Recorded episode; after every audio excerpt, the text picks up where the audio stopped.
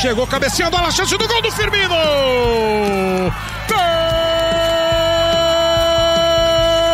Armado, contra-golpe, pegou Lomba, sobrou Caio! Gol! Dani Alves tocou na entrada da área pro Luciano, golaço! Eduardo Vargas dominou de calcanhar, linda bola pro Arana, olha o gol!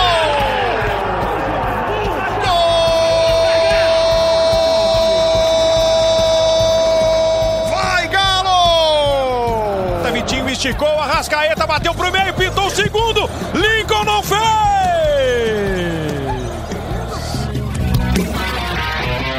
Bom dia, boa tarde, boa noite. Estamos chegando com mais uma edição do podcast A Mesa, a mesa redonda do GE. Comigo, André Rizek, com Paulo Vinícius Coelho e hoje com o Alexandre Losetti. Fala, PVC. Tudo bem? Olha aqui, ó. Com vídeo ou sem vídeo. Sabe o que é isso aqui que tá na minha mão? É a Nossa classificação do. Campeonato Brasileiro desde 2004. Pra gente É. descobrir que é o campeonato mais equilibrado há 16 anos. Há 16 anos. E, e quantos candidatos, na sua visão, nesse campeonato mais equilibrado há 16 anos, de fato brigam pelo título? Do jeito que tá a classificação, o 7. Porque do primeiro ao sétimo tem 5 pontos. É desse ponto de vista que é, que é o maior equilíbrio desde 2004. Do primeiro ao sétimo, em 2004, a distância era de 4 pontos. Hoje é de 5 pontos. Então teve distância igual nesse período todo. Ah, eu acho que o Santos não é candidato ao título, mas ele tá na briga, então ele, ele tá acima do Grêmio. E o Grêmio, tá na- o Grêmio se colocou numa posição de 33 pontos e um jogo a menos. Então ele, ele, pode, ele pode brigar. Se o sétimo pode, o sexto também pode. Então, até por sugestão do PVC, hoje a gente vai debater pontos fortes, pontos fracos destes sete, segundo Paulo Vinícius Coelho, candidatos ao título. Eu tô meio rouco, mas vamos que vamos. Alexandre Losetti, bem-vindo, meu velho. Tudo em paz? Tudo bem, Rizek, PVC, obrigado pelo convite. Eu não tenho esse papel todo rabiscado do PVC, mas também tenho a sensação de que é o mais equilibrado dos últimos 16 anos, tá? Não fiz essa conta toda, a minha intuitiva, e concordo com ele sobre os candidatos ao título. Eu também não vejo o Santos brigando lá na frente, mas como é que a gente tira o Santos? A pontuação não permite por enquanto. Rapaz, então estamos falando aqui de Atlético Mineiro, de Inter, de Flamengo, de São Paulo, de Palmeiras, de Santos e de Grêmio, dos sete candidatos ao título, que a pontuação nos obriga a apontar como candidatos ao título. Vamos debater pontos fortes e pontos fracos, começando pelo líder Atlético Mineiro. Paulo Vinícius Coelho, pontos fortes, pontos fracos do Galo. Ponto forte é o ataque, é fácil. É só olhar a tabela de classificação, naquela, naqueles aplicativos, naqueles sites que você pode clicar em GP, Gols Pro, você vai ver que em primeiro lugar vai aparecer o Atlético. O Atlético tem o ataque mais forte do campeonato. E eu acho que o ponto fraco é a transição defensiva. Tem muito técnico que vai jogar contra o Atlético e diz é a pior transição defensiva. Quer dizer o quê? Quando ele perde a bola, ele demora para voltar. Ele demora para recuar. Então ele acaba correndo mais risco de sofrer mais gols. Tem 24 gols sofridos, é mais do que o 7 é a pior defesa tirando o Flamengo. Losetti? É, Para não repetir o que disse o PVC, é tão louco, Rizek, que o, o ataque do Atlético produz tanto e cria tanto que ele é o melhor do campeonato e a gente tem a sensação de que ele faz poucos gols em relação à quantidade de chances que ele produz. Várias vezes acabou o jogo e a gente falou: nossa, o Atlético criou muito e não fez os gols. Ele faz os gols. Mas é que a gente sempre espera mais porque é um time que produz demais. Talvez como ponto fraco, que eu não sei se é exatamente um ponto fraco, mas eu não vejo um jogador ofensivo no Atlético que seja o cara do campeonato, o cara que vai decidir. O, o Keno está jogando muito bem, dando assistências e fazendo gols, mas eu não, não acho que o Atlético tenha nesse elenco o cara individualmente. O cara é o Guilherme Arana. Para mim, ele é o melhor jogador do Atlético. É o lateral. Pode fazer gol como fez contra o Corinthians e pode ser decisivo. É, eu acho que esse elenco, e aí valoriza o São Paulo, nas mãos de outro treinador, não estaria brigando da maneira que está. No ano passado, o Flamengo não tinha o cara, ele tinha os caras, né, Losetti? Vários, é isso. A gente debateu isso até outro dia, num Bem Amigos com o Casão. É, quando o Gabigol não fazia, o Bruno Henrique fazia, o Everton, o Arrascaeta, vários deles estavam entre os principais artilheiros do campeonato. Arrascaeta, Gabigol e Bruno Henrique ficaram lá entre os principais. É, então, eu acho que em algum momento pode faltar esse jogador, mas pode não faltar.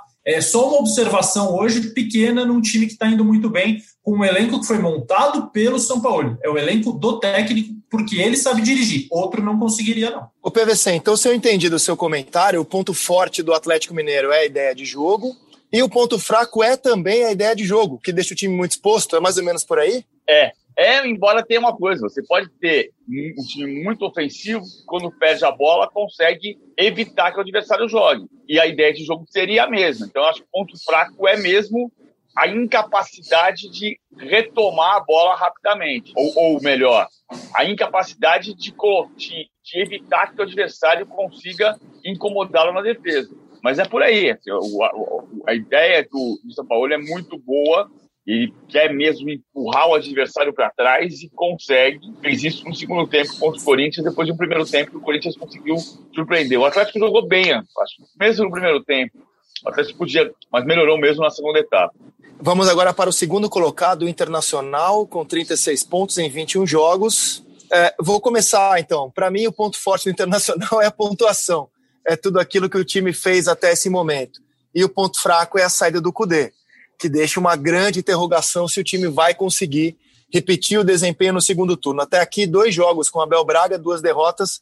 Me parece cruel também colocar na conta do Abel isso, mas para mim também é um sinal de que o Inter estava com uma pontuação e, e, e, desempenho até muito superior ao que esse elenco podia entregar. Losete, e, e para você, pontos fortes, pontos fracos do Internacional agora de Abel Braga? Ponto forte para mim é o Thiago Galhardo. É, ele, ele, ele resolveu os problemas do Inter muitas vezes.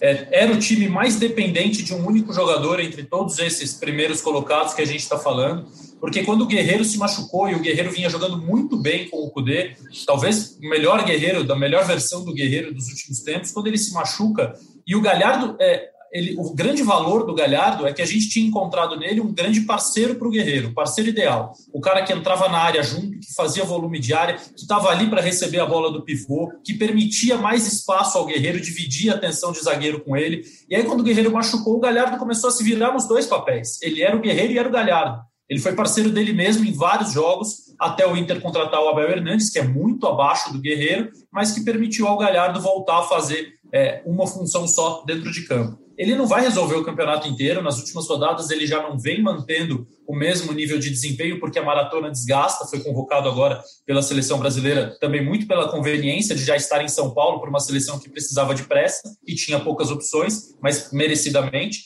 E o ponto fraco, obviamente, é a troca do técnico, Rizek. A gente ainda não viu no Abel, no, no time do Abel, nada do time do Cudê em termos competitivos, a metodologia de o que a gente não vê é mais diferente ainda do que a gente vê. O treinamento é muito diferente. Os jogadores vão sentir é, o sistema de jogo que o Cudê tinha é um sistema pouco utilizado pelos técnicos brasileiros, com um volante, três meio-campistas e dois atacantes, sem tanta profundidade pelo lado. Então, eu acho que o Internacional vai sentir bastante essa troca, concordo contigo plenamente no ponto fraco. Sabe que, assim, eu não, nunca bebi vinho com o Abel, nunca nem me encontrei com ele fora do estúdio do Seleção. A única vez que eu estive com o Abel foi entrevistando ele no, no Seleção. Mas eu tenho um carinho grande pela figura dele, acho que é um sujeito de um caráter admirável e a trajetória dele mostra isso no futebol. Então eu, eu torço para o sucesso do Abel por onde ele passa. E aí, quando o Abel sai do Flamengo e assume o Cruzeiro, eu falei, não, Abel não faz isso, Abel. Depois, quando ele assume o Vasco, eu pensei, não faz isso, Abel, não vai para o Vasco, não faz isso com a sua carreira. E eu pensei a mesma coisa agora, PVC, não, Abel, não faz isso. Porque, assim, era muito difícil ele conseguir um sucesso maior do que aquele que teve o Cudê, ou mesmo manter o sucesso. Acho que a tendência era qualquer treinador que entrasse ali, o time ter uma queda, e aí isso virar muito, se virar muito contra ele, Abel. Então, assim, olho com grande preocupação é, a situação do treinador, Paulo Vinícius Coelho, e constato o seguinte: no sábado, é, vi o Inter com uma boa dose de falta de sorte. Quando ele estava bem no jogo, no segundo tempo, em cima do Santos, fungando no cangote do Santos, levou o gol e a coisa desandou. Como é que está vendo a situação do Abel Braga depois das passagens por Flamengo, por Cruzeiro, por Vasco e agora no Inter PVC? Só para começar pelo ponto forte e ponto fraco, eu acho que o ponto forte do Inter ainda é o sistema defensivo, porque é um dos quatro times que tem menos de um gol sofrido por jogo, né? Tem 20 gols sofridos em 21 jogos. E o ponto fraco é a ausência de craques. Ele não tem um elenco que tenha um jogador, um jogador capaz de definir partidas.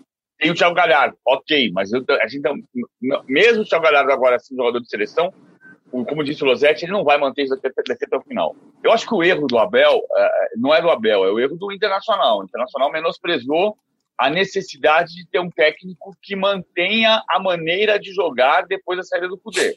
É, o que, que o Internacional, por que, que o Internacional contratou o Abel agora? Porque o Marcelo Medeiros não tem mandato para assinar um contrato até dezembro de 21. Ele disse: não tenho, não tenho condição de fazer isso, porque eu não me sinto à vontade, porque o meu mandato termina agora no final do ano. Então, eu fiz o contrato até o final do campeonato e o Abel é um cara que conhece o internacional e que pode gerenciar pessoas. A frase dele é: o time está montado e, e, precisa de um gerente de, de pessoas. Eu acho que isso, isso menospreza um pouco a, a importância do treinador, de fazer o time agredir da mesma maneira como agrediu. Mas é importante, por outro lado, olhar para o que aconteceu com o Inter nas últimas três rodadas. Como a Copa do Brasil está espalhada no meio do, do Brasileirão, a gente perde de vista que o Inter perdeu as duas últimas com o Abel, mas o Inter não ganhou as últimas três com o Cudê. Os últimos dois jogos do Cudê como técnico do Inter foram a derrota para o Corinthians e o empate para o Curitiba. Ou seja, o declínio no Campeonato Brasileiro já tinha começado com o Cudê. Ainda que eu, que eu julgue um erro a substituição do Cudê pelo Abel, não dá para deixar de olhar os dois últimos resultados pré-Abel Braga. Verdade, mas você também fica com um pouco com o coração um pouco mexido ao ver o Abel assumir o Inter ou você, com a sua frieza jornalística, com a sua objetividade, não é dessas coisas, PVC? Acho que a gente tem que ter a capacidade de analisar a situação do Abel. O Abel não está trabalhando bem, assim, o, Abel tem o Abel teve uma tragédia familiar, uma tragédia particular, pessoal e familiar. Então, a, a gente pode voltar a fevereiro de 2017 e lembrar daquele Fla-Flu que o Fluminense empatou 3 a 3 com o Flamengo, o Flamengo era muito mais forte, que o Fluminense ganhou nos pênaltis da Taça Guanabara, isso foi em fevereiro de 2017. Em julho de 2017 morreu o filho dele nessa circunstância que, que morreu. Ah, isso não está fora do contexto do Abel, da vida do Abel, da carreira do Abel. Eu gostaria que o Abel tivesse uma, uma última experiência muito vitoriosa. Ah, gostaria muito que acontecesse isso, mas, mas vai depender do trabalho, vai depender do que vai conseguir fazer. Ah, eu acho que o Abel tem uma coisa que não vai sair dele, ele é campeão do mundo pelo Inter. Então o Internacional não vai deixar de ter no Abel uma referência da sua história. William Andrade foi importantíssimo no Internacional com várias passagens e sendo campeão brasileiro uma vez e vice-campeão na outra, apesar de alguns fracassos. Ele, ele, a gente lembra do Andrade como um cara muito importante na história do Inter. O Abel vai ser assim. O Abel tem uma coisa que é ter começado carreira em time grande em 1985 no Botafogo e 35 anos depois ele está num time grande. É raríssimo. É, campeão brasileiro pelo Fluminense, da, da América e Mundial pelo Inter, mas está muito mexido desde a saída dele do Flamengo e entendo que ele tomou decisões ruins, pensando na carreira dele, ao assumir na sequência Cruzeiro, Vasco e agora pegar esse rojão. É, é estranho falar, né? Pô, de assumir um time que era o líder é mau negócio? É mau negócio pela expectativa de manter esse desempenho que me parece muito difícil. Vamos ver. Losete, São Paulo. São Paulo é o terceiro, em pontos, mas é o líder por aproveitamento, né? O São Paulo tem 36 pontos, mas só 18 jogos. Em aproveitamento ele tem 66,7, aproveitamento maior do que o do Galo, que é de 63,3. Ponto forte, ponto fraco do São Paulo, Losetti.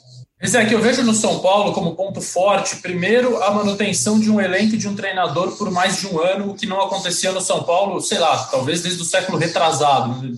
É muito tempo que o São Paulo trocava elenco a cada seis meses, trocava técnico a cada seis meses, às vezes a cada três. Então, isso fez com que o São Paulo. E, aliás, é, vale lembrar como é que o Fernando Diniz chegou ao São Paulo.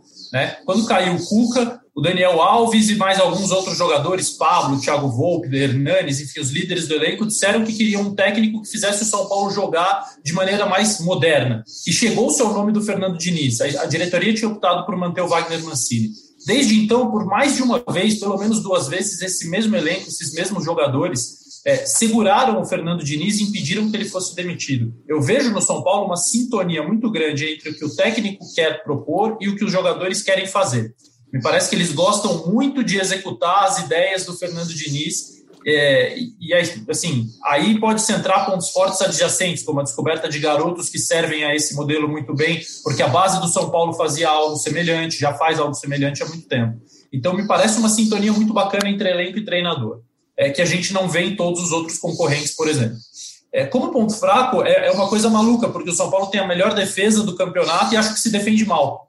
Eu acho que o São Paulo, então, para não dizer que se defende mal e não ficar uma, uma incoerência tão bruta com o que está escrito, com os números, eu acho que o São Paulo não tem a capacidade de controlar o jogo em determinados momentos. O grande time, às vezes, impõe o ritmo dele ao adversário.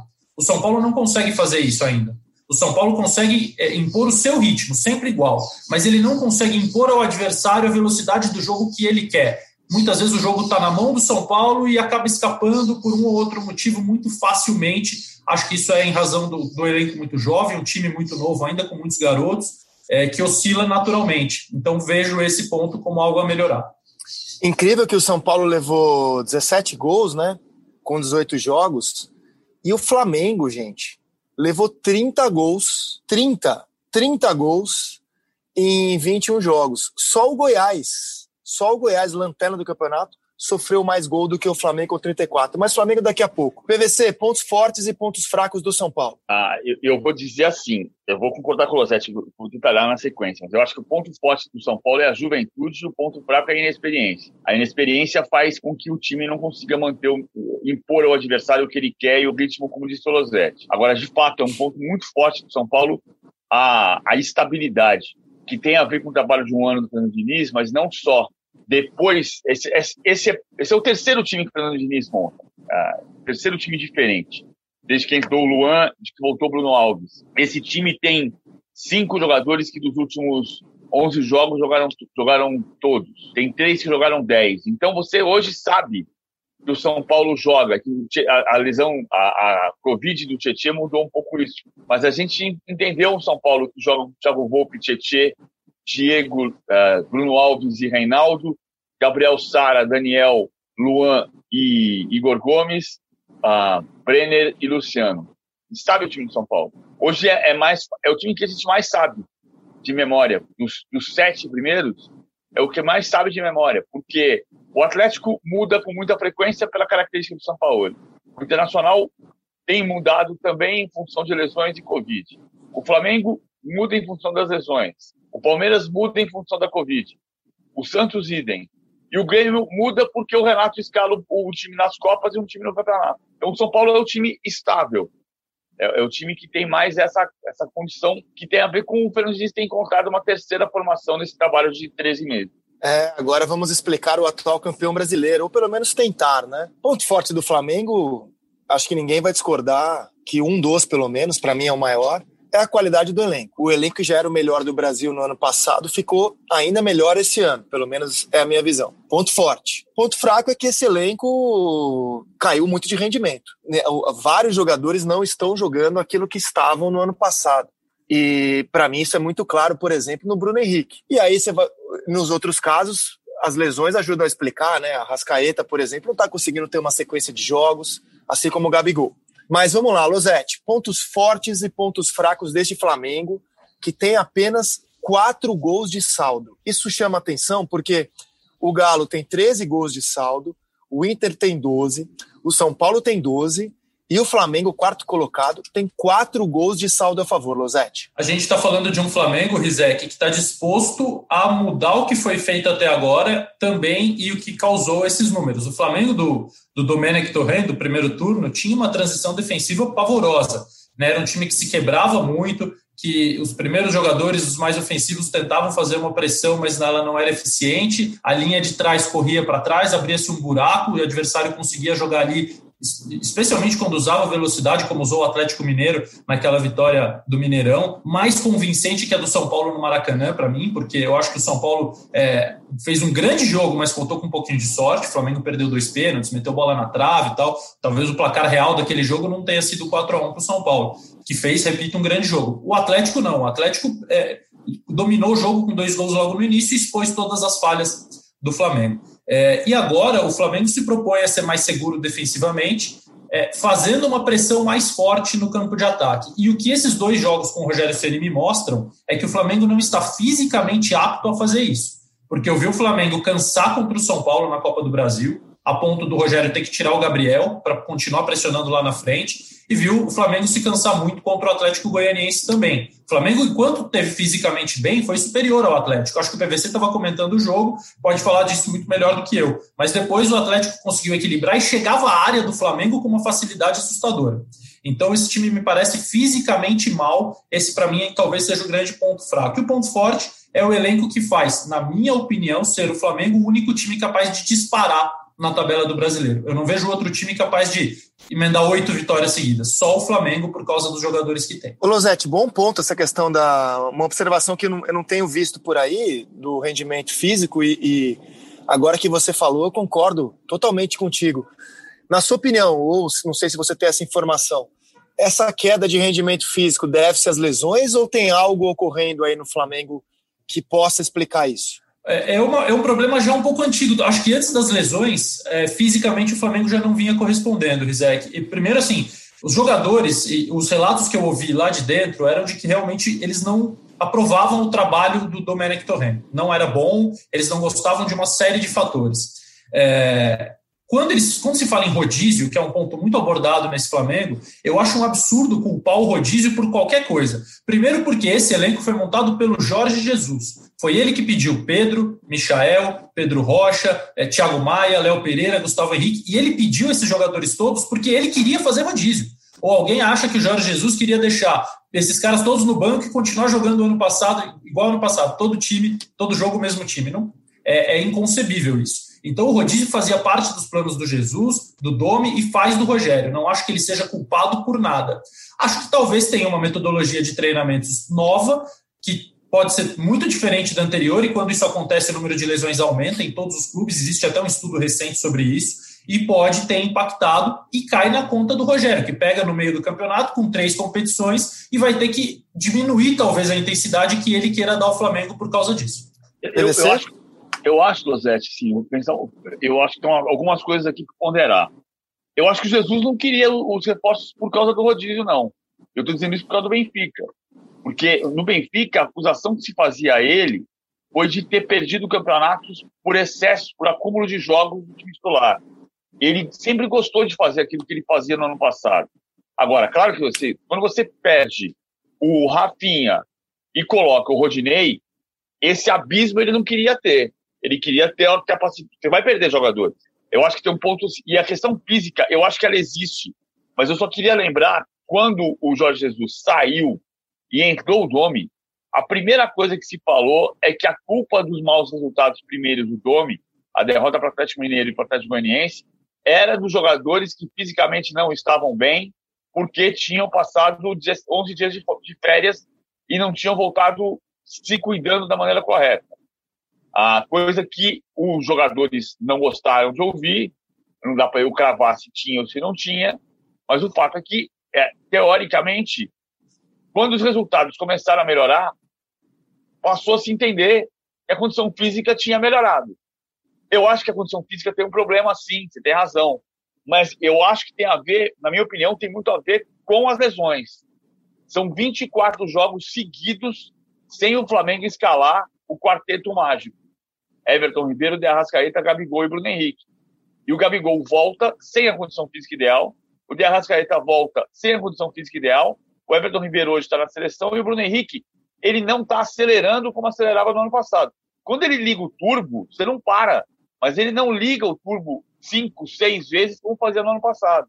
Então, a, e, e isso provavelmente, claro que é condição física nesse caso, mas provavelmente porque ele teve interrupções do trabalho que diminuíram a possibilidade dele ter o ápice físico.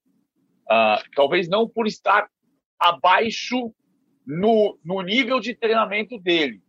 Uh, acho que tem a questão física, mas eu entendo desse ponto de vista. Agora, vocês lembram que quando o Jesus saiu é, e houve aquela indefinição até a chegada do Domi, e aquela demora normal para contratar um treinador de fora e tal, o elenco do Flamengo deu uma desandada, né? Isso foi amplamente noticiado. Eu não sei também até que ponto essa desandada pode influenciar nesse rendimento físico do Campeonato Brasileiro, porque aí durante o Campeonato Brasileiro, amigo, não dá mais tempo de treinar para nada, né? Aí é jogo, inclusive, três vezes por semana, como o Flamengo já chegou a fazer é, nesse campeonato, nessa temporada. É, eu achei essa questão do, do rendimento físico um bom ponto a ser explorado como apuração, inclusive para a gente atrás, porque é, é, me parece essa bola levantada pelo Losetti como uma das questões que, que explicam essa queda inegável que o Flamengo teve nesse ano, hein? Ô, Rizek, é, vamos lembrar como jogava o Flamengo em 2019.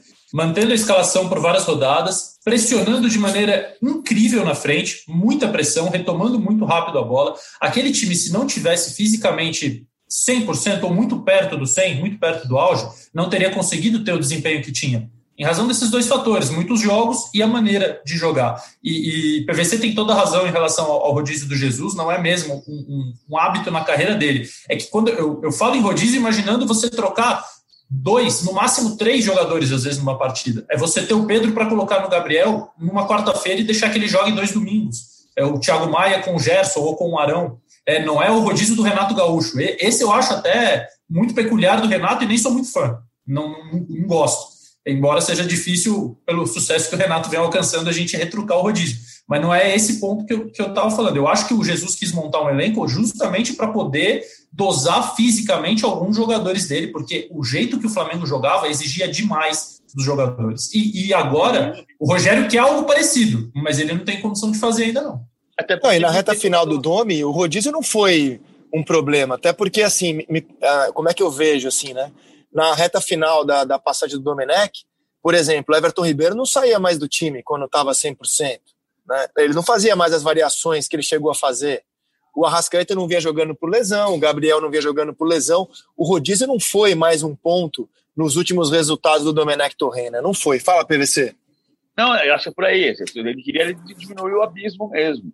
Agora, hoje você fazer o rodízio é difícil. Por exemplo, o jogo do, do Flamengo e São Paulo.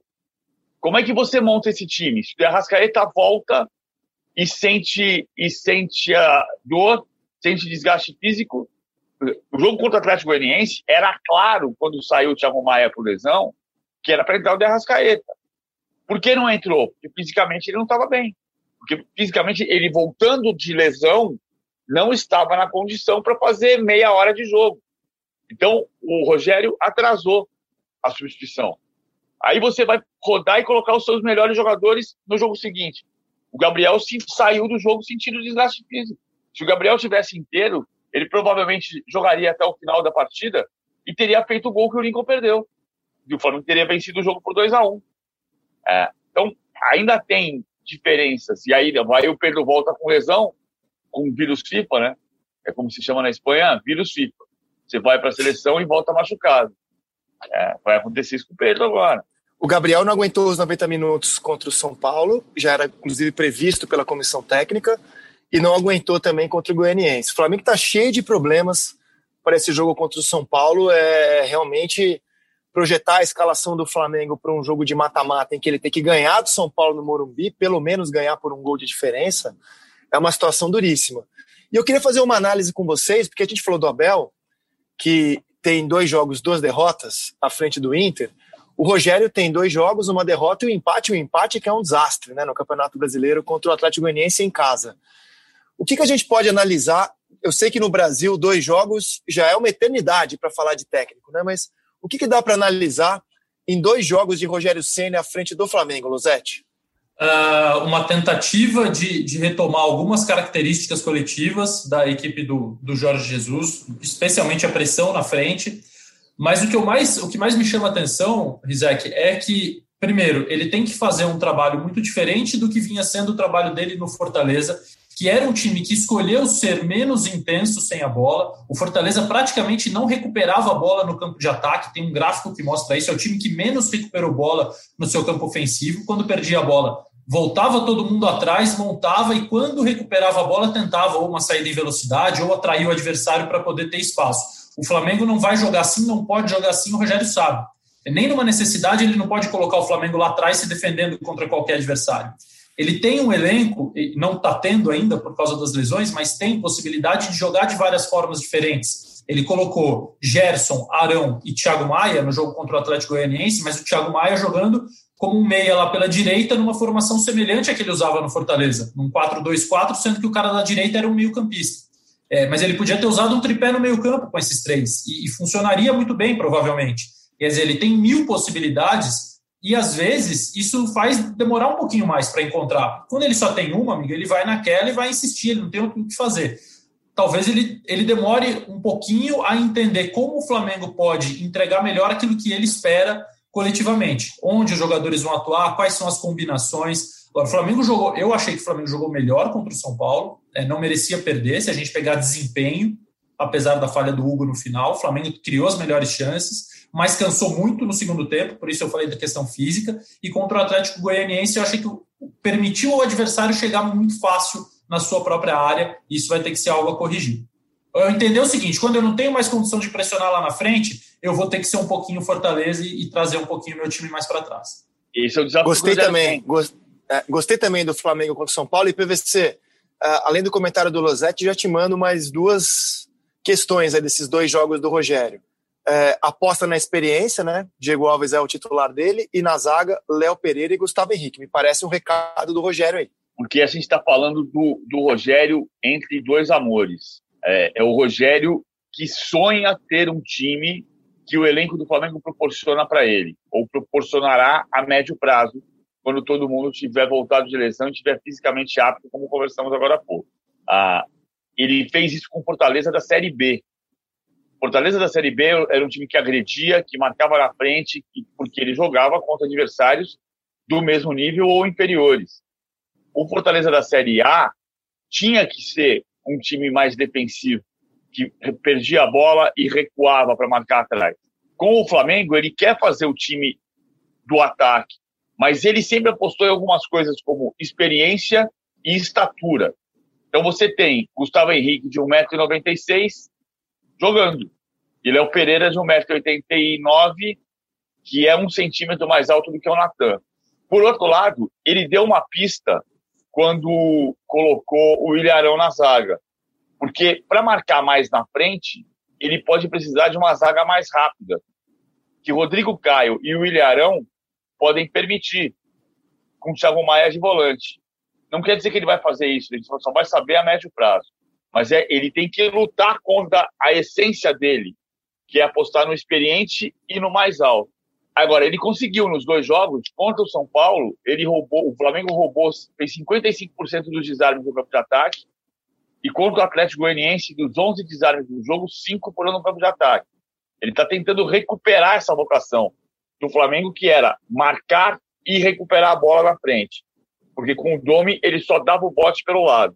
Vamos dizer que o grande o ponto positivo do Flamengo é a qualidade do elenco e o ponto negativo é pela questão física, não conseguir escalar esse elenco. Perfeito, perfeito. Vamos agora para o time que tem quatro vitórias consecutivas no Campeonato Brasileiro e três na Copa do Brasil. É o Palmeiras de Andrei Lopes e de Abel Ferreira. Já é o Palmeiras de Abel Ferreira ou é o mix, Paulo Vinícius Coelho, de Andrei Lopes e Abel Ferreira? O Abelinho. É, o, eu acho que é o Palmeiras que é o mix. Ah, porque ele está se virando, o Abel está se virando. E o Palmeiras não jogou as últimas duas partidas, não foram partidas brilhantes e estáveis o tempo todo. O Palmeiras fez um jogo contra o Ceará pela Copa do Brasil, que estava seguro até os 30 minutos. Era, era, um bom jogo, mas era um jogo seguro. E teve cinco minutos de brilho. Aí o Abel ah, colocou o Imperiur como zagueiro, mudou o sistema tático para fazer para fazer um teste, porque ele, ele precisa conhecer os jogadores, já explicou isso para os jogadores mesmo. E com os três zagueiros, o Ceará foi para cima e teve chance de empatar, de, de diminuir a vantagem. Aí ele teve, ele teve os cinco casos de Covid, que agora são sete. E, e, além disso, ele teve o caso do Ramires, que obrigou a tirar. E agora o Zé Rafael machucou de verdade. Né? Zé Rafael já estava machucado, jogou no sacrifício no sábado contra o Fluminense, o Palmeiras não jogou, jogou de longe a pior partida dessa sequência de oito vitórias, mas conseguiu, com uma atuação muito boa do Rafael Veiga no segundo tempo, vencer por 2 a 0. Mas é um time que ainda, ainda precisa é, chegar a um nível de entendimento. Acho que o ponto fraco do Palmeiras é, é a instabilidade, diferente do São Paulo, porque é um time que muda muito.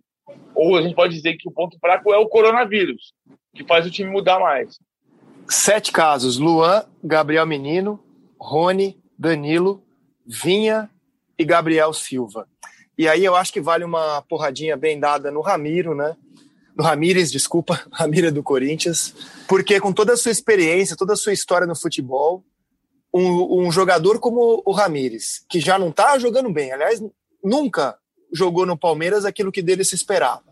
No meio de uma pandemia, o cidadão vai para a night sem máscara, expondo não só a si próprio, mas todo mundo que convive com ele. É, o Palmeiras hoje, inclusive, estuda. É, não sei se quando você está, estiver ouvindo esse podcast, querido ouvinte, querido ouvinte, se o Ramires ainda será jogador do Palmeiras. Mas me parece uma decisão que o clube vai ter que tomar, PVC, porque é muita responsabilidade. Não tem como passar pano para o Ramires, não. Não, não tem. A única coisa que, que é preciso olhar nesse momento como é que o Palmeiras vai fazer para escalar o próximo time. É o que pode salvar o Ramires dessa, dessa, dessa possível decisão.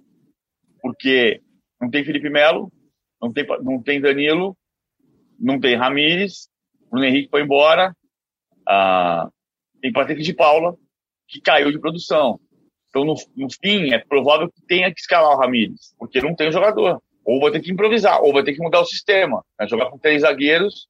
E mesmo assim, vai fazer ah, Marcos Rocha, Patrick de Paula, Rafael Veiga e Scarpa, Mike, não, Lucas Lima, William e Mike. O Mike jogou de ponta direita um pedaço do jogo com o Ceará, porque o Wesley está machucado, o Gabriel Veron com, com Covid. Ponto forte do Palmeiras é a evolução, né, Losete? time tá um dos pontos fortes, né? O time tá tá evoluindo, o time tá onde isso vai chegar, essa evolução vai chegar, o, o cenário mais otimista é o título. Ponto fraco, qual seria? E Losetti discorra sobre a situação da equipe de Abel Ferreira.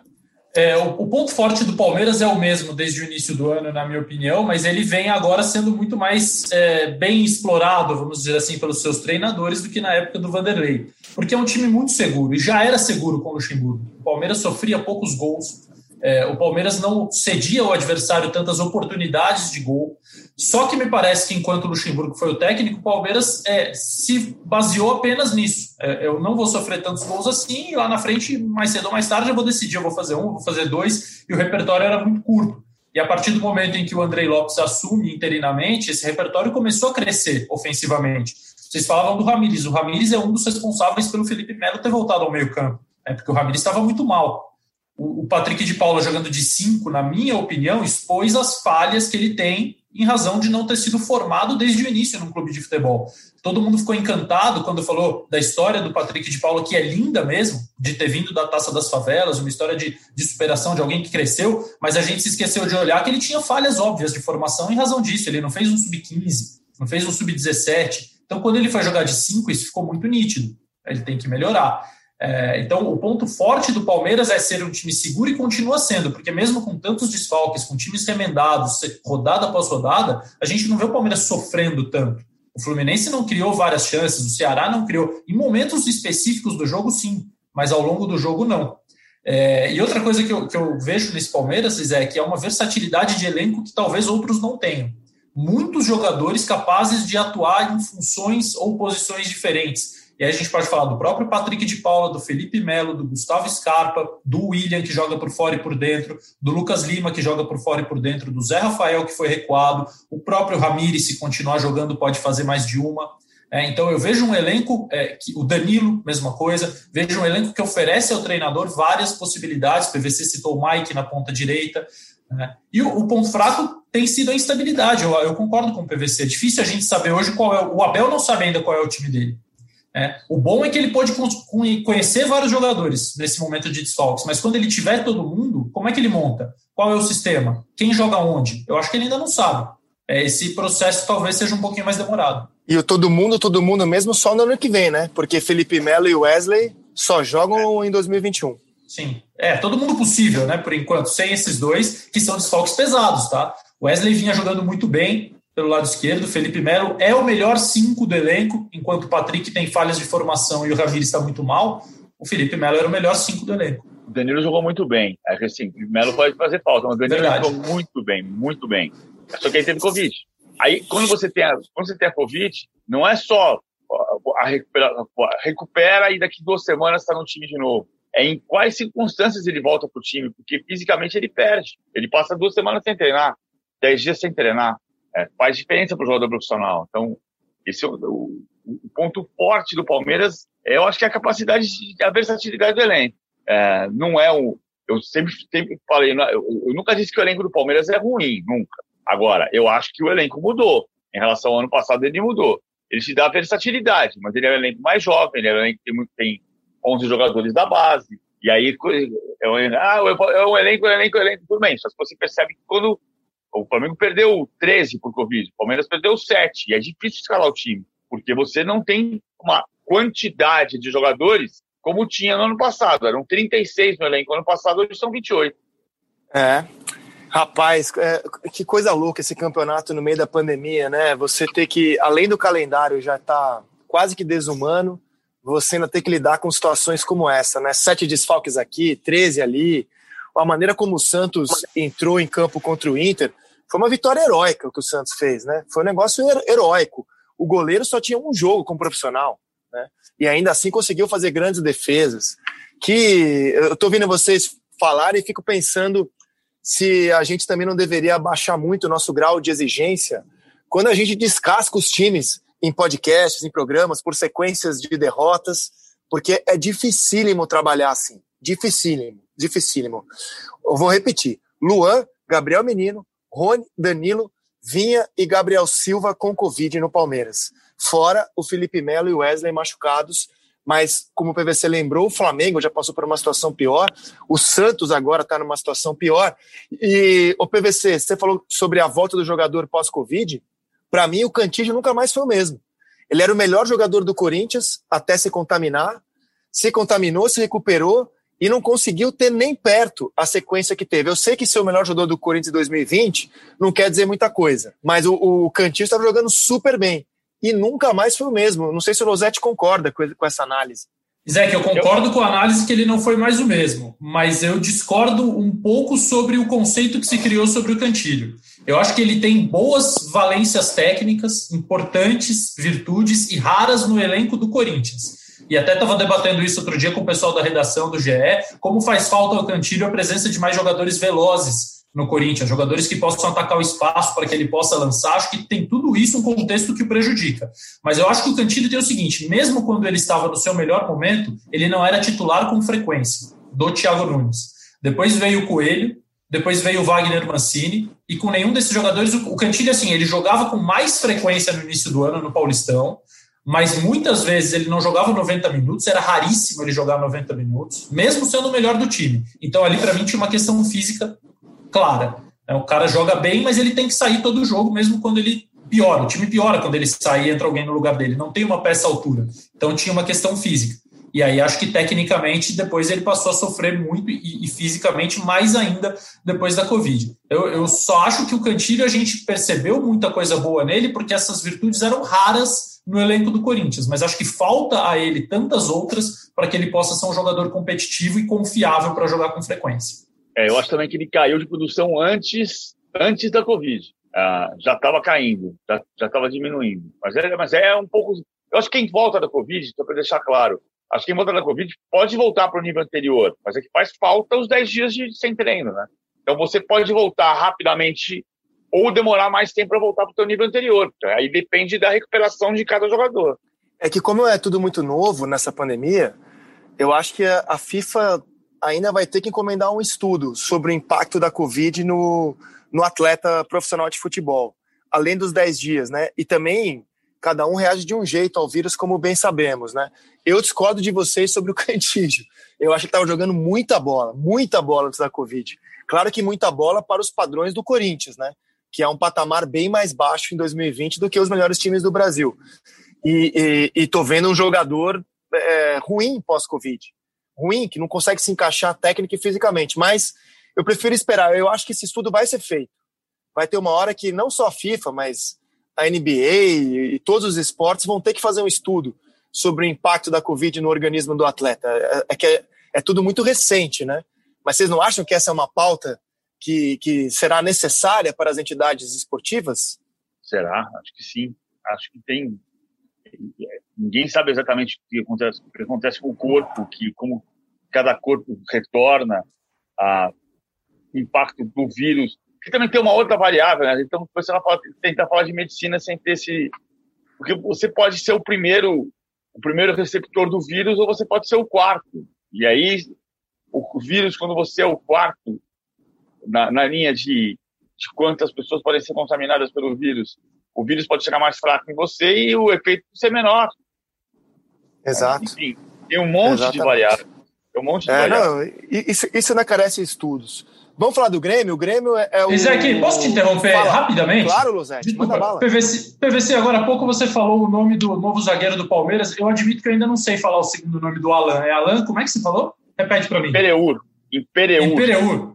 Então, é. mais, uma, mais uma má notícia que o Leonardo Bianchi nos manda aqui. O Alan Impereur também testou positivo para a Covid-19. É, ele disse que testou, o Palmeiras chega a oito casos. Então, além desses que o Rizek acabou de citar, o Leonardo Bianchi mandou a notícia aqui para nós do Alan Empereur, mais um, infelizmente, contaminado. Eu, eu chequei com o Luan da assessoria do Luan Souza, da assessoria do Palmeiras, eu liguei para ele e perguntei como é, é Empereur que fala?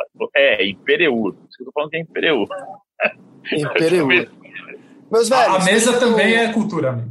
Sim, sim, e pronúncia. Fechando aqui o nosso capítulo dos pontos fortes e pontos fracos dos candidatos a título. Grêmio, 33 pontos, é o sétimo colocado, mas o sexto em aproveitamento, vem numa sequência de quatro vitórias consecutivas no Campeonato Brasileiro, três na Copa do Brasil.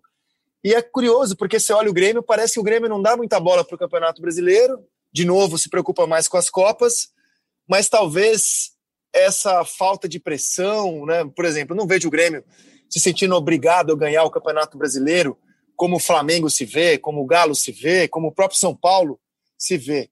Pontos fortes e pontos fracos deste Grêmio, sétimo colocado, sexto em aproveitamento, Paulo Vinícius Coelho. Ponto forte é o retorno do Jean-Pierre. Ele muda a cara do Grêmio. Ele toca na bola e a bola diz Messier. Chama, chama Jean-Pierre de Messier. Ah, acho que o ponto fraco ainda é a desconcentração do brasileiro. Ainda que eu perceba no Renato de hoje um pouco do que o Filipão fez em 2018 o Renato tá, o Renato não tem time A, ele só tem time B de Brasileirão e time C de Copa. Mistura pouco um com o outro. Misturou agora com ele não tinha o outro lateral, que o Orejuela foi para a seleção da Colômbia, então ele escala o Vitor Ferraz nos dois jogos. Então tem uma mistura. Isso é meio tradição do Grêmio, né? Funciona, funciona no Grêmio, funcionou com o Banguzinho do Filipão em 95, ah, funcionou com o Filipão no Palmeiras em 2018, mas é que o Grêmio tem feito isso nos últimos quatro anos, isso tem sido suficiente apenas para ser quarto colocado. Então, três anos seguidos em quarto lugar. Ou seja, quando o Renato diz vai decolar, ele decola e depois estaciona na última posição de vaga direta na fase de grupos da Libertadores. Não é pouco, mas não é o sonho do brasileiro. Como você também tem o Jean-Pierre em, em altíssimo conceito. Agora, você colocou o Jean-Pierre lá nas alturas aqui. É porque é um jogador que divide opiniões, né? nem todo mundo encara o Jean-Pierre como a gente aqui, como um jogador de grande talento. E você, Losete, pontos fracos e pontos fortes do Grêmio de Jean-Pierre? Nessa eu sou do time de vocês, eu encaro o Jean-Pierre como jogador raro no Brasil, capaz de jogar entre linhas com muita naturalidade. Eu só espero que ele não seja daqueles que, ao longo do tempo, com o passar do tempo, espera que o futebol se adapte a ele e não o contrário, porque a gente vê jogadores assim estagnarem muito rápido tem o Ganso, tem o Luan e tem outros casos de uma posição semelhante à do Jean-Pierre. Ponto forte para mim são os quatro anos do Renato e ponto fraco para mim são os quatro anos do Renato. Vamos explicar rapidamente. Tudo é mais fácil quando o técnico está no clube há quatro anos. Ele acha a solução mais rápido, o jogador se encaixa no esquema, no sistema, com muito mais naturalidade, as combinações saem de olho fechado, sabem como joga, pode não saber como joga o companheiro, mas sabe como o time funciona e o cara vai entrar ali e vai cumprir. Ele acha jogadores como o Darlan muito rápido, como o PP, que parece que o PP é titular do Grêmio há três anos, né, quando a gente vê ele jogar. Ele é titular outro dia, desde que o Everton Cebolinha saiu. Antes ele não jogava com frequência. Ele ganhou esse status depois da saída do Cebolinha, é, porque aquela função do Grêmio já estava estabelecida há muito tempo com Pedro Rocha, com Fernandinho, com Everton Cebolinha, depois com PP. Claro que a característica individual de cada um vai adaptando, mas a função é conhecida. O jogador sabe o que ele vai ter que executar, sabe com quem ele vai poder combinar. Então, os quatro anos do Renato são fundamentais, mas também desgastam, porque o futebol brasileiro não é habituado a isso. É, ele é um ponto fora da curva num ambiente totalmente contaminado, de uma relação extremamente promíscua entre clubes e treinadores. O Renato é a exceção. Tinha maluco que queria o Renato fora porque perdeu dois, três jogos. É inacreditável isso. É, e o Renato, assim, eu, não, eu, eu, eu acho ele um, uma caricatura maravilhosa, acho ele um ótimo treinador, com uma equipe de trabalho muito boa. O personagem, às vezes, me soa extremamente enfadonho. Eu ouço as entrevistas dele com preguiça de vez em quando. O que todo mundo acha legal, eu acho chato, às vezes. Então, tem todo um desgaste que tem com jogadores, tem com torcedores, tem com dirigentes. E acho que isso provocou também uma certa instabilidade geral. Mas, como ele está lá há quatro anos, ele resolveu melhor do que qualquer outro resolveria. Amigos, nessa reta final de podcast, vamos falar agora de seleção brasileira. E eu acho legal bater esse papo com vocês, porque, pelo que eu acompanho do trabalho do Losetti, do PVC, é, nós três temos o Tite em bom conceito, em boa conta, como um treinador capacitado para fazer um bom trabalho na seleção brasileira. Por que o Brasil teve aquela atuação horrorosa contra a Venezuela sexta-feira no Morumbi? Como é que a gente explica uma atuação tão ruim, tão burocrática, um time tão chato de se ver jogar como aquele que vimos sexta-feira contra a Venezuela, hein, Losetti? Primeiro, e é uma coisa que a gente vai menos falar e que talvez para nós seja menos importante, mas é de se considerar, foi a, o fato da Venezuela ter executado muito bem aquilo que ela se propôs a fazer. Congestionou a região, se defendeu muito bem, ponto. Acho que isso não pode ser desconsiderado. Eu não, o Brasil vencer a Venezuela por 1 a 0 não é um problema para mim. Se eu ler só o placar pegar o jornal do dia seguinte, ver lá Brasil 1, Venezuela 0, isso para mim não é um problema. Deixou de ser. Nos anos 90 seria. Hoje não é mais. Mas a forma como o Brasil jogou, eu acho que poderia ter sido melhor. Mesmo com a Venezuela se defendendo muito bem, mesmo com o equilíbrio que ela impõe nos últimos anos, eu acho que o Brasil poderia ter feito mais. Poderia ter vencido de 1 a 0, criando muito mais chances e perdendo muitos gols. Acho que não conseguiu interpretar bem a falta do Neymar numa nova forma de atacar e sendo bem mais específico, que é com cinco jogadores à frente, com o Renan Lodge de ponta esquerda, e de novo ele foi para mim o destaque ofensivo da seleção. Todas as jogadas de perigo tinham a participação do Lodge, o gol marcado, o gol anulado, ele sempre oferece essa possibilidade. Mas o, o, Neymar da vez era o Firmino, e o Firmino passou muito longe de ser o Neymar da vez. E não é pela falta do drible, não é pela falta. É, é, ele não interpretou o jogo e ele, ele fez muito diferente do que o Neymar faz por ali. Primeiro, o Neymar é um inconformado sem a bola. Ele não se conforma em ficar ali entre as linhas, vendo os volantes e os zagueiros com dificuldade de achar o passe. Ele volta, pega a bola com o zagueiro, pega a bola com o volante, tenta dar um, dois dribles para quebrar um pouquinho a marcação, aciona um lateral, aciona um companheiro, às vezes não aciona ninguém, irrita, mas acontece, é, faz parte, é, é o ônus. E o Firmino ficou o tempo todo muito preso, na minha opinião, entre as duas linhas. Acho que o Brasil, às vezes, não precisava ter cinco jogadores ali, precisava que um deles saísse para vir se juntar um pouco aos volantes e dar mais volume, dar mais qualidade na saída. Ele não acionou o, o Brasil, isso é tão gráfico, Rizek, é, Douglas Luiz, Renan Lodge e Neymar trocaram muitos passes no Brasil e Bolívia. Era um triângulo constante porque o Neymar era quase que o, o, elo ali, o, o Douglas é, é, era o elo para ligar os dois jogadores mais ofensivos, mais rápidos, o Lodge e o Neymar. O Firmino não conseguiu fazer isso, em nenhum momento ele fez o triângulo com o volante com o lateral ali do setor dele, tanto que o Brasil só começou a melhorar quando o Tite inverteu, trouxe o Everton Ribeiro para a esquerda. Então acho que houve uma interpretação errada do que se precisava fazer ofensivamente dentro do modelo. Eu não quero que mude o modelo, eu quero só que ele seja um pouquinho mais flexível a ponto de permitir o Brasil criar mais. Mas acho que foi um aprendizado importante. PVC?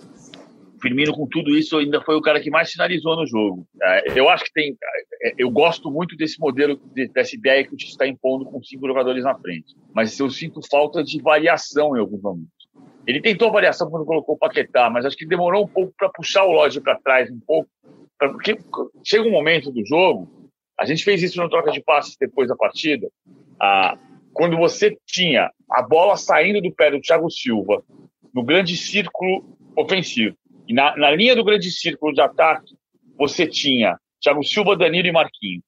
O grande círculo tem, de um lado do campo, 9 metros e 15. A linha de defesa da Venezuela estava postada e o último atacante do Brasil na risca da grande área. A grande área tem 16 metros e 50. Significa que todo o jogo estava concentrado em 27 metros. Só que o Rondon estava um pouquinho para trás, estava nove metros para trás. Então, no, no, desenho que a gente conseguiu fazer na análise tática, tinha 16 jogadores num espaço de 16 metros. Eram sete brasileiros e nove venezuelanos num espaço de 16 metros. Então, um metro para cada um. Aí a gente diz assim: tem que ter jogada individual. Tem. O próprio Tite falou na coletiva. Mas se você tentar o drible nessa circunstância, vai ser um contra três. O Losetti conhece bem uma história. No ano passado, Brasil e Venezuela, o, na Fonte Nova, eu fiz uma foto lá de cima que mostrava uma situação exatamente igual a essa. E depois, na zona mista, eu perguntei para o Rafael Dudamel, técnico da Venezuela na época, como, que, como é que ele fazia, como é que ele tinha entendido aquele jogo. Depois eu perguntei para o Felipe Luiz como é que se sai, porque o Felipe Luiz jogava no Atlético de Madrid, que muitas vezes impõe esse tipo de marcação ao adversário. Quando vocês fazem isso, como é que o adversário consegue sair? Eu perguntei para o Felipe Luiz. E o Felipe Luiz ficou olhando para a foto e não conseguiu responder. Depois ele entrou num grupo de. que ele tem um grupo de técnicos que o Thiago, ex-Chelsea, ex-Atlético de Madrid, participa para debaterem aquela imagem. Que é a mesma coisa. Agora, o que eu estou dizendo é que a dificuldade que a Venezuela impõe, pela segunda vez, é um agravante para a seleção brasileira. Porque você já sabe como ela vai fazer. E pela segunda vez você não consegue sair. Claro que tem a ausência do Neymar, mas tem principalmente a ausência de triangulações. E o Tite, que nesse período de quatro anos da seleção teve pelo menos três maneiras diferentes de jogar, então ele tem variação, mas eu, eu senti falta de você variar mais durante um mesmo jogo. Fosse por 10 minutos, para eu conseguir criar um elemento surpresa contra aquela marcação. É, agora sim, amigos, eu, eu, o Firmino é obviamente um dos melhores atacantes do mundo, isso aí qualquer pessoa que acompanha futebol mundial vai concordar comigo, né? Ele, ele joga no melhor time do mundo, se não é o melhor, entre os melhores do mundo, e, e joga em alto rendimento lá. No entanto, não consigo ver o Firmino na seleção brasileira, por mais elogios que o Tite tem a ele na função de facilitador, não consigo ver o Firmino na seleção brasileira ser o jogador que pode ser. Vejo um Gabriel Jesus também muito tímido, depois daquele começo espetacular de eliminatórias. Vejo um Gabriel Jesus muito tímido, também muito abaixo daquilo que pode ser. E aí tô vendo o jogo contra a Venezuela, e, e embora vocês tenham dado as explicações de que havia uma dificuldade para jogar individual, não consigo conceber a seleção brasileira contra a Venezuela num jogo tão enrolado, ninguém dá um drible, ninguém pegar a bola e partir para cima, para fazer uma improvisação, para numa jogada individual ajudar uma, uma, um jogo que estava tão complicado. E acho que o Tite ali forçou a amizade um pouco, sabia? Por exemplo, quando ele coloca o Paquetá, um reserva do Lyon, no lugar do Douglas, e pô, tinha o Everton Cebolinha, que é um jogador de jogada individual. Eu acho que o Tite foi um pouco burocrático também no jogo. Acho que ele poderia ter sido um pouco mais ousado ali. A Venezuela não atacava o Brasil. No, no, o, a Venezuela não passava do meio campo. Vocês não acharam que o Tite também foi um pouco conservador nesse jogo? Não só os jogadores tímidos, mas o Tite também forçou um pouco a amizade ao colocar o Paquetá para ser alternativa de mudar o jogo. Aquilo me, me incomodou um pouquinho, assim. Um reserva do Lyon vai mudar o jogo do Brasil. Ele não poderia ter sido um pouco mais ousado naquele jogo de sexta-feira, não, na visão de vocês? Eu, acho, eu teria tirado o Alan quando o jogo estava 0 a 0 para colocar Pedro e Everton Cebolinha. Também. Mas eu, o que me incomodou menos o Paquetá foi que o Paquetá entrou bem. Me incomodaria, me incomodou a substituição na hora, eu falei sobre isso, mas, mas me incomodou menos porque o Paquetá, o Paquetá não jogou mal. É, é, essa foi a maior surpresa. E participou da jogada do gol, né? E foi importante na jogada do gol. Mas eu acho que assim, é, é, é, é difícil ter a certeza do que fazer ali. Eu acho que ele devia ter se tentado colocar mais gente na. É contraditório com o que eu estou dizendo. Em alguns momentos, você precisa tirar o Everton Ribeiro de lá e ele jogar onde tem espaço. O espaço estava aqui atrás. Então, quanto mais gente você coloca na frente, mais você congestiona o espaço que já tem 16 jogadores em 16 metros. Então sai o Everton Ribeiro daqui. Ao mesmo tempo, se eu coloco dois atacantes de área, tipo a Richarlison e Pedro, ou, ou Firmino e Pedro, eu vou empurrar a zaga da Venezuela para trás. E talvez eu consiga abrir mais espaço na, na entrada da área para clarear. Eu acho que essas, essas variações eu sinto falta num mesmo jogo, porque ele teve variações nesse período todo é, é, curioso, né, Rizek? Porque a gente fica pensando e a gente chega à óbvia conclusão de que não é simples resolver um, um problema contra um time que vem para jogar como veio a Venezuela. O drible não teve, na minha opinião, por conta da falta de triangulação, porque você só consegue entregar a bola para um jogador para que ele receba sem ter marcação e cobertura, às vezes cobertura dupla, se você triangular a bola com velocidade. Aí você consegue achar um jogador em condição de fazer um contra um e dele driblar. O jogador brasileiro estava recebendo a bola sempre encaixotado, sempre tendo que passar para o lado, sempre tendo que passar para trás sem a possibilidade ou de fazer um passe vertical ou de fazer um drible. Eu acho também que o Paquetá entrou bem, essa substituição não me incomodou. Acho que o Brasil precisava de um canhoto no setor. O Douglas estava sempre tendo que virar o corpo demais se deparando com uma parede daquela cor vinho, é, e ele não conseguia achar o espaço para fazer o passe. O Paquetá ganhou mais caminhos por ser um canhoto jogando no setor. Ele deu o passe-chave da construção do gol. Agora, tem duas coisas no que você falou do Tite ter sido conservador. Primeiro, ele não vai ser nunca o técnico que vai tirar o zagueiro para colocar um atacante. É como faz às vezes o Fernando Diniz. E aí não adianta a gente pedir para o Tite ser outro cara. Ele tem que ser o melhor Tite. E o melhor Tite não vai fazer isso, porque ele, ele ganhou tudo na vida dele sem fazer isso. Esse não é o jeito dele. Dentro do que ele pode fazer de melhor, ele poderia ter mexido mais e mais rápido? Eu acho que sim. Eu acho que, por exemplo, quando saiu o gol, ele não precisava ter demorado para colocar o Cebolinho, Pedro. O jogo não ia mudar de cara. A Venezuela não ia sair para cima do Brasil perdendo de 0 a 1. É, ali eu acho que faltou uma, uma, uma reação mais rápida. É, primeiro, acho que demorou para os dois entrarem e se aquecerem e entrarem. Aí sai o gol, demora de novo para os dois entrarem.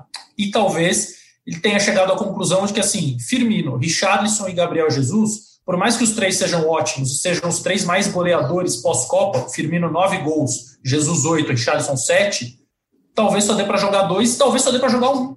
É, depende. É, isso, isso ele vai precisar de tempo. Não adianta a gente querer saber a resposta agora. Vou colocar uma outra coisa que eu acho, eu acho no, meu, no meu ponto de vista, é importante. Tem uma elite que eu vivo dizendo isso faz pelo menos cinco anos. A elite das seleções está muito apertada, muito apertada. Ah, e esse final de semana tem um exemplo claro disso. O Brasil está nessa elite. Mas é, é, comum você ver um ano, no ano que antecedeu a final da Eurocopa de 16, entre França e Portugal, França e Portugal perderam para a Albânia. Isso é muito simbólico. O exemplo desse final de semana é a Liga das Nações. Na edição do ano passado, edição anterior, da primeira edição da Liga das Nações, as semifinais foram disputadas por Suíça, Portugal, Inglaterra e Holanda. E dessa vez, a gente está vendo uma provável, uma provável, praticamente certa semifinal, com França, Itália, Bélgica e Espanha ou Alemanha, que decidem na terça-feira. A Alemanha só joga a Liga das Nações na primeira divisão porque teve a mudança de regulamento que aumentou o número de seleções. Então é uma seleção da segunda divisão que está chegando, é a Alemanha, mas a seleção da segunda divisão que está chegando na semifinal, se empatar com a Espanha na terça-feira a elite está apertada. O Brasil está nessa elite, mas é preciso olhar que tá, nem todo, não, não se está jogando bem todo jogo. Tirando a Bélgica. A Bélgica teve 12 jogos com vitórias consecutivas, empatou uma, perdeu a invencibilidade para a Inglaterra e já ganhou mais três, sendo ontem a revanche contra os ingleses. Olha, se o Brasil está na elite, o Uruguai também está. Se a gente for fazer uma média das últimas três Copas do Mundo, o Uruguai teve posições melhores que o Brasil em 2010 e 2018. Paramos na mesma fase que o Uruguai, mas a campanha celeste foi um pouco melhor do que a nossa. E em 14 a gente chegou até a semifinal e eles não, embora a gente tenha um 7 a 1. Então a gente vai enfrentar um time amanhã que, para mim, é a segunda seleção sul-americana dos últimos 10 anos. Está abaixo do Brasil só, mas pouquinho abaixo, bem pouco. É, o que a gente pode esperar para esse jogo de amanhã, Losete? Esse jogo de terça-feira, Uruguai e Brasil. É, o Brasil torce para que o Uruguai jogue. O Brasil prefere, assim como todas as seleções da elite que o PVC citou agora, enfrentar seleções que também joguem, que também tentem atacar, que também tentem fazer o gol. E o Uruguai, é, por mais que não seja um time super ofensivo, mas tendo Soares e Cavani jogando dentro de casa, apesar de sem torcida, vai oferecer ao Brasil mais espaços do que a Venezuela ofereceu. Uruguai é o seguinte, Rizek, eu concordo inteiramente com o que você falou sobre o Uruguai. Eu acho o Tabares uma das personalidades que eu mais admiro no mundo do esporte, no mundo do futebol, fácil. É um cara maravilhoso, é, humanamente, esportivamente, na história do futebol mundial. Mas acho que o Uruguai, sob o comando dele, joga menos do que poderia é, pelos jogadores que tem. Digo, o Uruguai tem jogadores hoje em clubes da elite do futebol que não tinha quando foi semifinalista em 2010, que não tinha quando ganhou a Copa América 2011, que não tinha na Copa de 14, agora tem vários. Não são só Soares e Cavani, tem o Torreira, tem o Valverde, tem o Betancourt, o Valverde não joga, tá machucado, mas tem muitos, tem Godin, tem Jiménez. Exato. É, é, não, são vários jogadores, vários na elite. Então acho que o time Você podia coloca o Arrascaeta também nessa lista? Você colocaria não. o Arrascaeta também nessa lista? Não, não colocaria. É, o, o futebol brasileiro, quando a gente está analisando futebol de seleção e pegando clubes da elite do futebol mundial, infelizmente não dá para citar clubes do Brasil. Não é o tamanho do clube, é o nível de competição que se exige. O Flamengo, em 2019, foi um clube sozinho, solitário, jogando num nível de futebol mundial. Mas o nível de competição é outro, é muito diferente. Né? Então, acho que o Brasil vai sofrer, mas tende a fazer um jogo mais agradável aos olhos, aos nossos olhos, do que foi contra a Venezuela, porque o espaço vai se oferecer um pouco mais. E acho que o Tite vai mudar. Não acho que ele vá com a mesma formação do primeiro tempo, os mesmos titulares do jogo contra a Venezuela. Eu falei do Arrascaeta porque na última Copa, né, nessa última década, o Uruguai sempre teve né, uma grande defesa e um espetacular ataque. Faltava ali o recheio desse sanduíche. Né?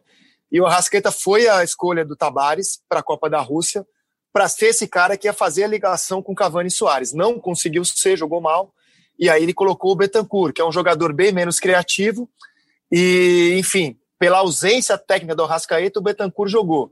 E o Arrascaeta agora, de novo, era uma aposta do Tabares para fazer esse time jogar, só que lesionado está fora do jogo de amanhã, infelizmente. PVC, sua expectativa para esse duelo? Acho um jogo muito difícil. É, a única vantagem do Brasil nesses últimos tempos, né, é, nesse momento, eu acho que o Brasil jogou sete boas partidas das 26 que fez depois da Copa do Mundo. É pouco. Quais foram ah, as sete? Duas vezes, três vezes contra a seleção peruana, três vezes contra a seleção peruana, porque o 4 a 2 apesar da questão da arbitragem lá em Lima, o, se o Brasil não tivesse jogado bem, não tinha vencido o jogo. Uma vez contra a Argentina na semifinal da, da Copa América, que foi um jogo muito competitivo, não foi um jogo brilhante, mas foi um jogo muito competitivo não, eu concordo. Jogou muito bem contra a Argentina na semifinal. Só discordo do 4 a 2 Achei que a gente só ganhou por causa da arbitragem mesmo. Eu não acho. Eu acho que se tivesse jogado mal, não tinha vencido o jogo. O jogo foi muito competitivo.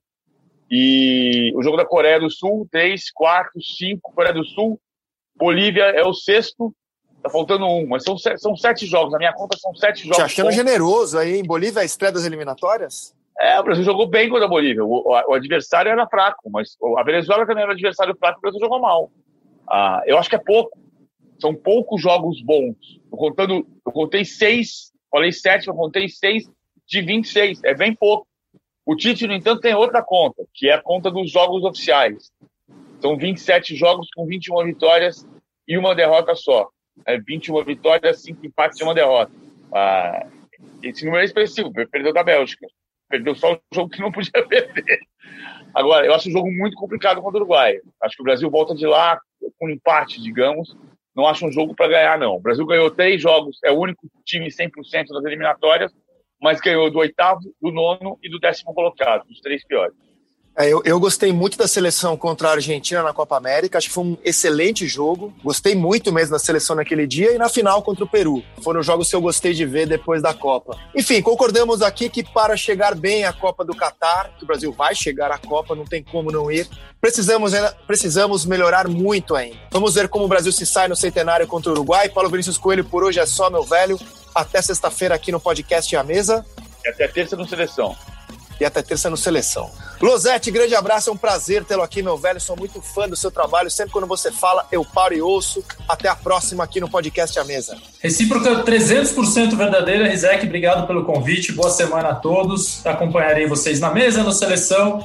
E, por favor, me chamem de novo, que se vocês me chamarem, eu me convido. Abraço.